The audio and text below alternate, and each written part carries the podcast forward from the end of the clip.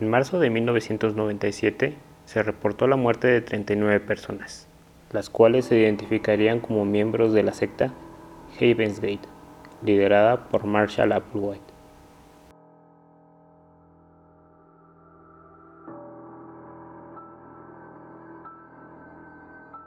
Buenas noches, sean todos bienvenidos al nuevo episodio de este podcast.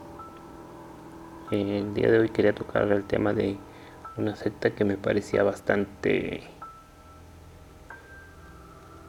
interesante, por así decirlo. Eh, me sorprende el poder de el hombre que lo lideraba para poder meterles en la cabeza a todos sus seguidores una idea que si te la cuentan de primera mano tú dices, güey, estás bastante loco.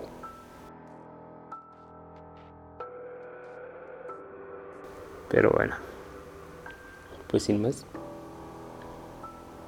empezamos con la historia de Marshall Applewhite y la puerta del cielo. En Texas, el 17 de mayo de 1931, nace Marshall Applewhite, hijo de un ministro presbiteriano Applewhite fue un niño muy religioso, asistiendo a la escuela primaria Corpus Christi y más tarde al Austin College, para posteriormente ingresar a la Union Presbyterian Seminary, estudiando teología con el objetivo de convertirse en un ministro. Durante ese periodo, contrae matrimonio con Ann Pierce, teniendo dos hijos producto de esa unión. No pasa mucho tiempo después de haber ingresado al seminario cuando decide abandonarlo por seguir la meta de una carrera en la música, así que se muda a Carolina del Norte, donde tiene un trabajo como director musical en una iglesia presbiteriana. Durante un tiempo se enrola como integrante de los Signal Corps, que a grandes rasgos es una división del ejército encargada de crear y manejar comunicaciones y sistemas de información para, pues, las distintas ramas del ejército. Dos años después de estar en el ejército, lo abandona e ingresa en la Universidad de Colorado, obteniendo su maestría en música con una especialización en teatro musical. Buscando iniciar una carrera ahora como cantante profesional, se muda a Nueva York, donde debido a su nulo éxito termina mudándose una vez más, ahora a Alabama. Ahí comienza a dar clases en la universidad. Sin embargo, es despedido tiempo después, luego de saberse que había tenido relaciones sexuales con un alumno. Esto repercute mentalmente en él, pues su religión prohibía la homosexualidad, y varios reportes indican que Applewhite se había sentido frustrado durante mucho tiempo debido a sus inclinaciones homosexuales y a la no aceptación del entorno donde vivía si éste se declaraba abiertamente gay, lo que lo orillaba, claro, a mantener una relación con una mujer para quizás solo mantener las apariencias. Sea como sea, su mujer se entera de la infidelidad y se separa de él en 1965. Ese mismo año, él se establece en Houston, donde impartió clases en la Universidad de Santo Tomás ocupando la dirección de música, además de volverse localmente famoso como un cantante, teniendo además un cargo como director del coro de una iglesia episcopal y cantando en la Houston Grand Opera.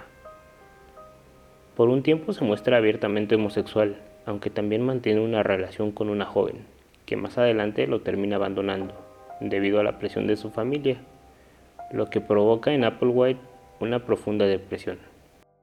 En 1970 renuncia a su cargo en la universidad, diciendo que se debe a problemas emocionales. Algunos especulan que esto se debe a la terminación de un romance que mantuvo con uno de sus estudiantes.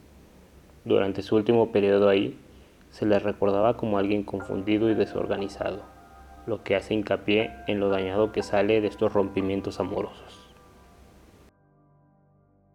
Un año después, establece una rosticería en Nuevo México, teniendo un éxito moderado, aunque no durando mucho tiempo, ya que decide regresar a Texas.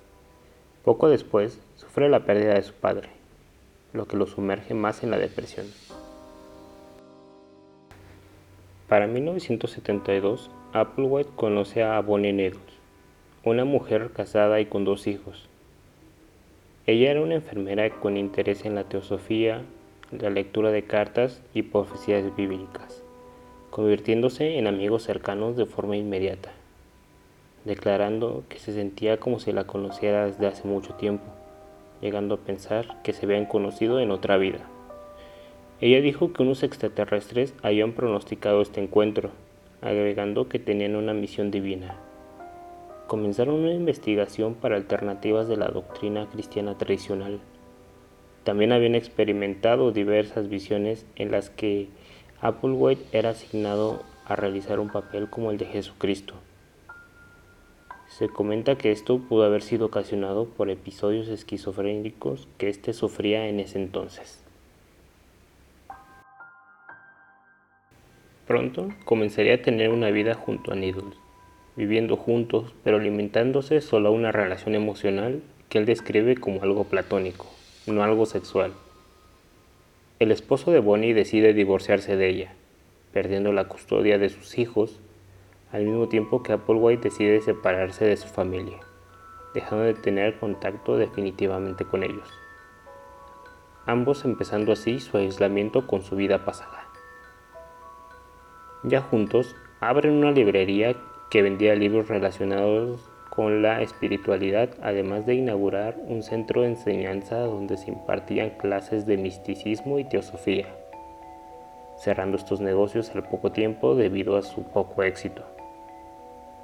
En 1973 deciden iniciar una serie de viajes por el oeste de Estados Unidos, con el fin de enseñar sus creencias a más personas.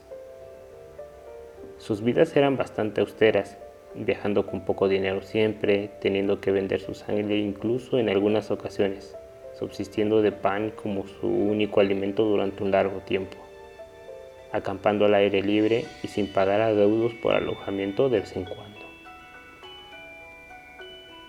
En 1974 logran unir a su movimiento a la primera persona, una amiga que compartía correspondencia con ellos desde Houston durante los viajes, ambos reflexionaban sobre la vida de San Francisco de Asís, el cual instaba a sus seguidores a llevar vidas austeras y simples, además de leer libros de autores que hablaban sobre temas como lo son las ciencias ocultas, el misticismo, cristianismo, psicología y filosofía. Estudiaban los pasajes de la Biblia, especialmente los del Nuevo Testamento que hablaban sobre los papeles de Jesucristo en el mundo la purificación del alma por medio de la abstinencia a los placeres materiales y el fin de la vida individual, así como el fin de los tiempos, además de la naturaleza del reino de Dios. Applewhite también era fanático de los libros de ciencia ficción, en especial de autores que hablaban sobre viajes al espacio.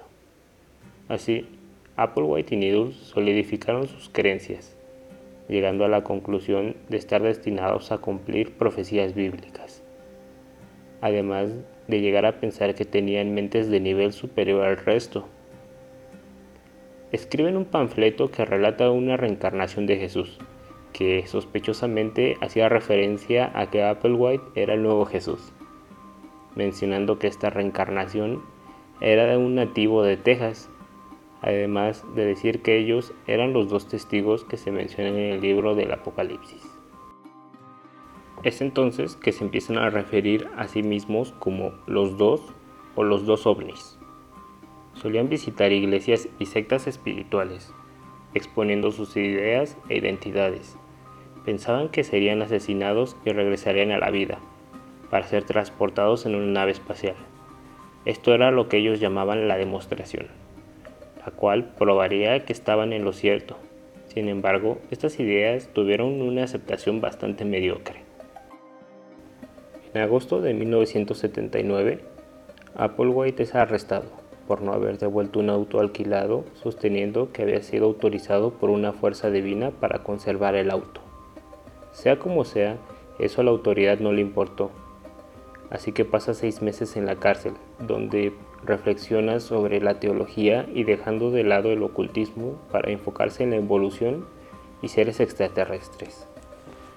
Luego de ser liberado, Ambos buscan un contacto con extraterrestres y deciden encontrar a más seguidores a los que llamarían más adelante los tripulantes. Estos seguidores eran personas que compartieran sus ideas. Se publicaban anuncios para reuniones donde Applewhite era el orador principal, con Needles interviniendo para clarificar y hacer correcciones. En estos eventos, ellos pretendían representar a seres de otro planeta, que los guiarían al siguiente nivel para alcanzar un nivel evolutivo superior. Durante este tiempo, Applewhite y Needles adoptaron los nombres de Guinea y Pig, hablando rara vez con los asistentes directamente. Ellos solo se limitaban a recoger los números telefónicos de las personas interesadas, para posteriormente comunicarse con ellos, llamando en un inicio a su organización como Anonymous Sexaholic Celibate Charge para luego adoptar el nombre de Human Individual Metamorphosis. Applewhite creía en la teoría de los antiguos astronautas, que es básicamente una hipótesis sobre la interacción de seres extraterrestres en la historia del hombre, que van desde su creación hasta el desarrollo de distintas obras y conocimiento, siendo además que estos extraterrestres regresarían a la Tierra para llevarse a unos cuantos elegidos. A menudo Applewhite usaba frases del programa Star Trek para referirse a estos seres, teniendo incluso la idea de que ellos se comunicaban con él a través de este programa de televisión. Chingateza.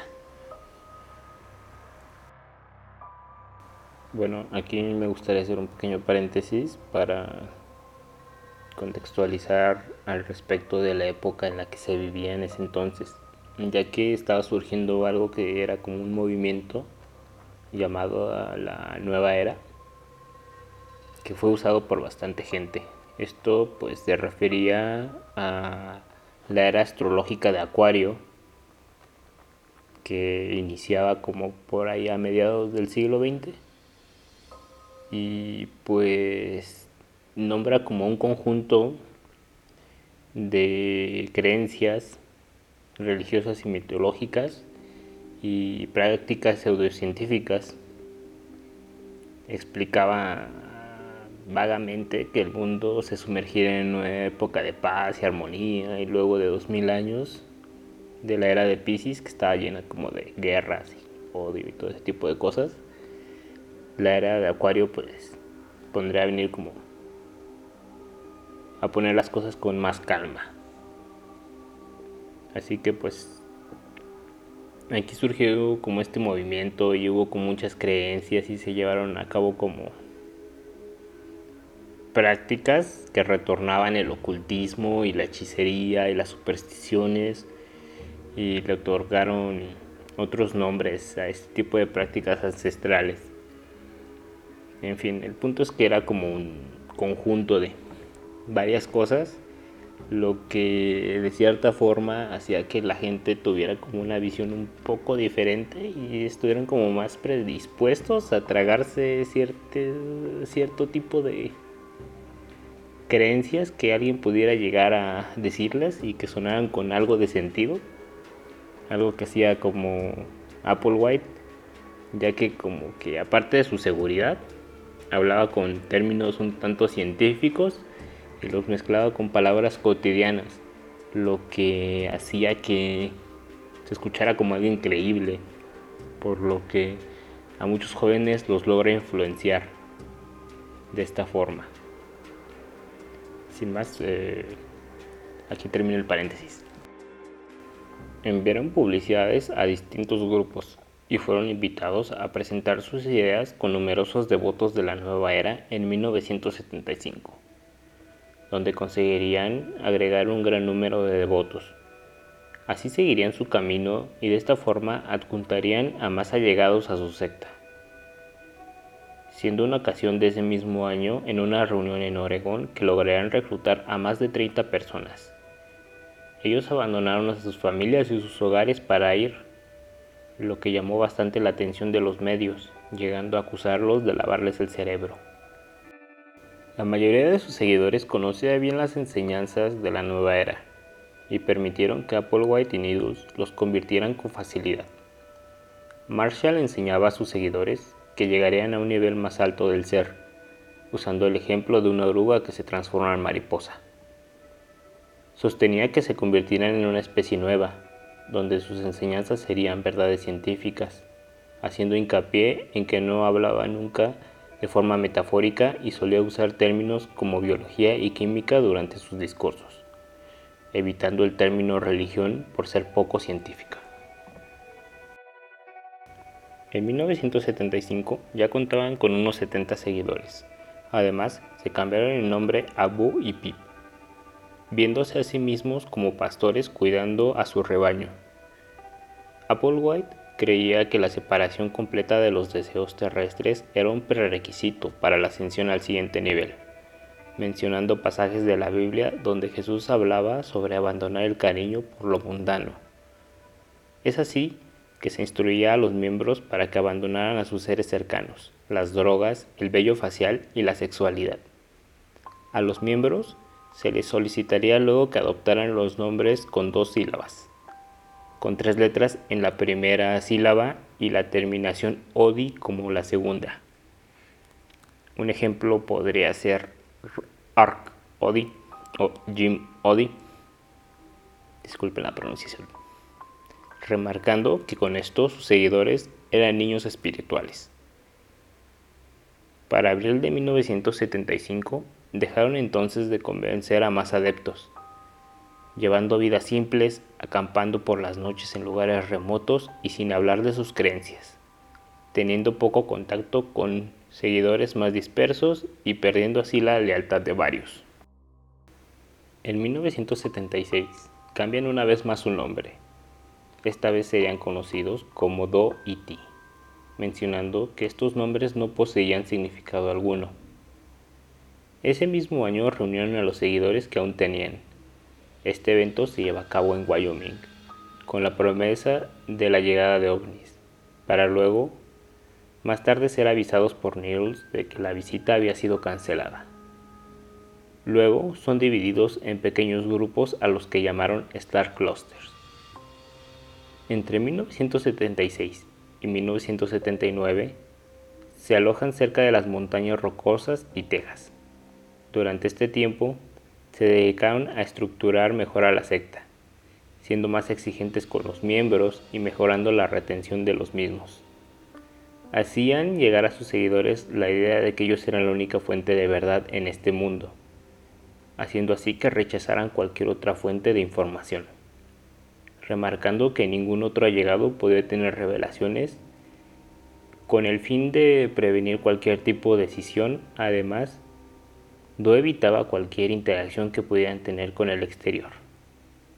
Insistían que sus seguidores practicaran lo que él llamaba flexibilidad, que era obediencia estricta a sus cambiantes órdenes. Llegaban incluso a rechazar a personas interesadas en el movimiento por miedo a que estos fueran infiltrados de otros movimientos. Se alentaba a que buscaran siempre la aprobación de Applewhite. Para ellos, él no era un dictador, lo consideraban como alguien paternal incluso. En vez de dar órdenes directas, expresaba sus preferencias y hacía como que si les diera opciones a sus discípulos. Remarcaba que ellos eran libres de desobedecer, dando la ilusión de que ellos podían elegir en todo momento. Después de recibir una cantidad importante de dinero, de la cual nunca se supo realmente su procedencia, se establecen en Dallas, donde con alrededor de 40 seguidores llevan una vida donde guardan bastante cómo es que vivían, tapando todas las ventanas y ahí los preparaban para la ascensión, refiriéndose a la casa como una nave y reglamentaban todo lo que sucedía minuto a minuto, alentando además a quienes no se adaptaban a este estilo de vida a irse, pues Applewhite prefería calidad antes que cantidad. En una ocasión, les dijeron a sus seguidores que los extraterrestres visitarían, así que les piden que esperen toda la noche fuera. Luego de eso les informan que era una prueba. Esto sería discutido más tarde por un experto que menciona que dichas acciones ayudaban a que los devotos no estuvieran ligados a la visión de milagros específicos solamente, es decir, aumentar la lealtad vieran resultados o no. Para 1980 el grupo había crecido hasta casi 80 personas, varios de ellos con trabajos, además de bajar un poco la forma estricta en la que se manejaban, dejándolos visitar a sus familiares, pero con la orden de mencionar que se encontraban bien, diciendo que estudiaban informática en un monasterio y solo quedándose un breve tiempo con ellos. Doherty quería tranquilizar a las familias, mostrando que ellos estaban ahí por su propia voluntad pues lo que menos querían era que alguien de los familiares interrumpiera con su movimiento alertando a alguna autoridad. Para 1985 ocurre lo que sería un punto de inflexión dentro de la secta, pues Bonnie Needles muere.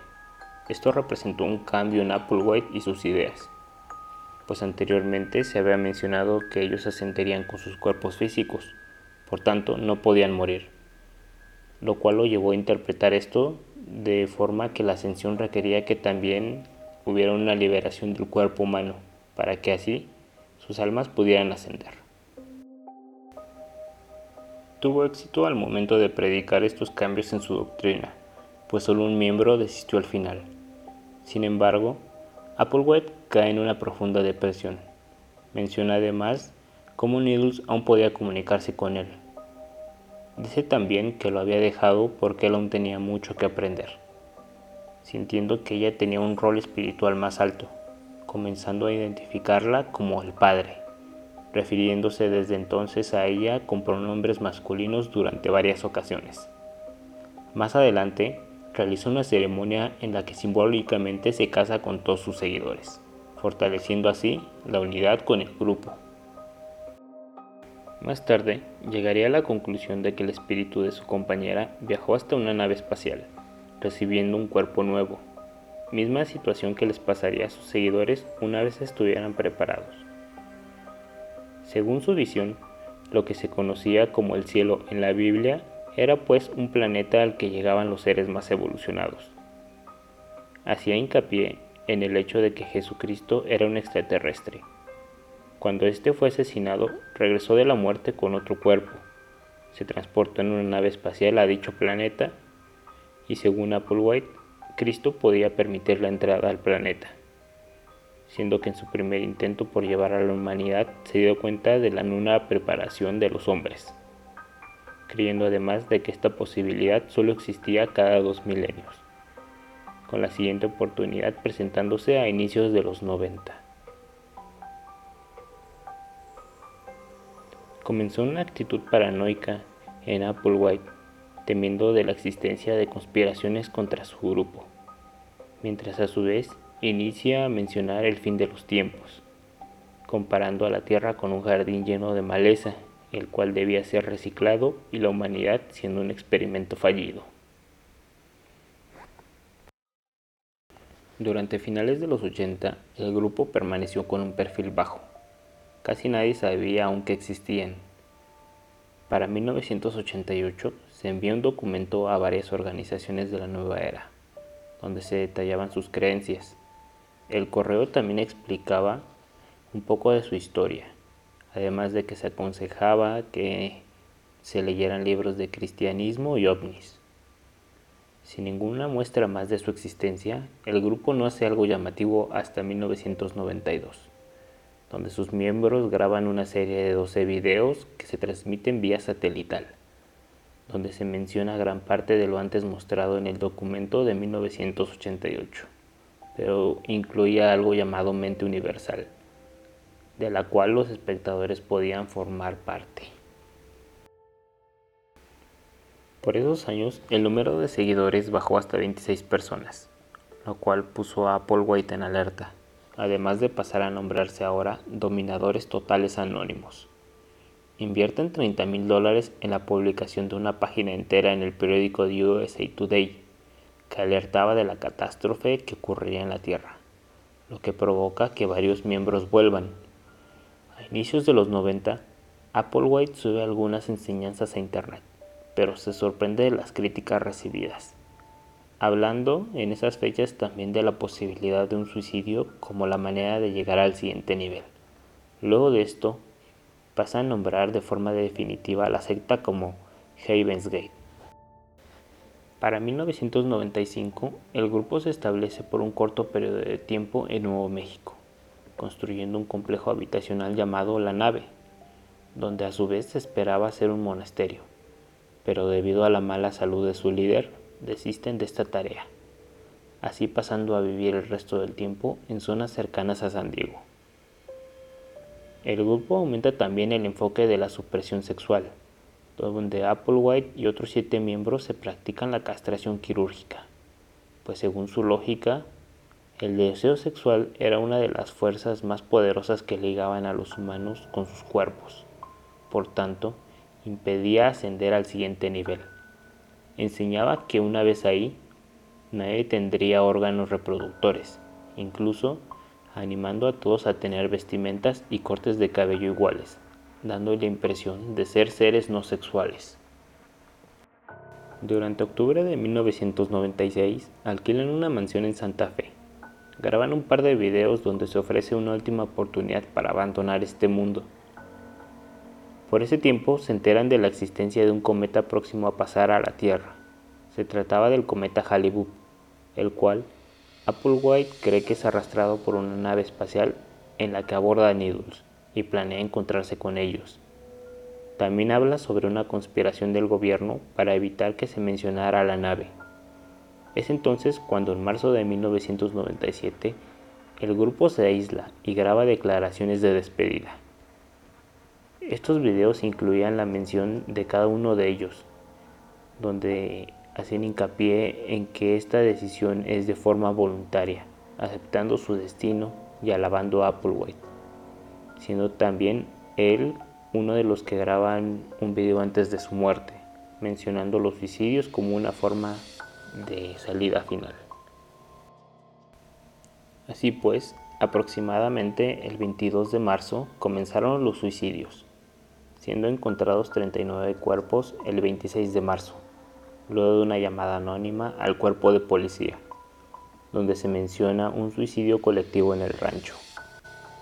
La causa de la muerte fue dada por la ingesta de un barbitúrico llamado fenobarbital, que junto con alcohol va adormeciendo el cuerpo y apaga el sistema nervioso. La mayoría de los integrantes consumieron ambos, para posteriormente colocar bolsas de plástico en sus cabezas. Todos iban con las mismas ropas, con calzado Nike y pantalones deportivos, con chamarras negras que poseían el logo que rezaba Havens Gate Away Team. Junto con cada cuerpo se encontró una bolsa con 5 dólares y una identificación de cada miembro, siendo así este el mayor suicidio cometido en Estados Unidos.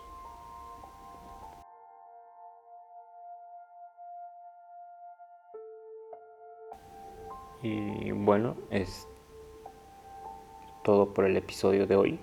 Esta fue la historia de Marshall Applewhite y su secta, la cual llevó a otras 38 personas a la muerte. Hay quienes mencionan que esto más que ser un suicidio, bueno, más que ser 39 suicidios, fue solo un suicidio y 38 muertes, ya que Applewhite les lava el cerebro para cometer esta clase de actos. Es, como mencionaba al inicio, impresionante la capacidad que tiene una persona para convencer a alguien más de realizar esta clase de acciones. Honestamente no sé qué pueda pasar por la cabeza de alguien que decida seguir fervientemente a un líder así pero seguramente pudo haber experimentado soledad, aislamiento y necesitaban el apoyo de alguien, alguien en quien confiar. Y sin más que decirles, solo me despido. Agradezco que puedan escuchar este capítulo. Si pueden seguir la cuenta del podcast en Instagram, estaría bastante cool suscribirse en Spotify, Apple Podcast, en Google Podcast. Y si pudieran compartirlo también estaría bastante, bastante cool y se los agradecería bastante. Sin más, me despido. Espero que tengan una buena noche y que no se unan a ninguna secta. Nos escuchamos pronto.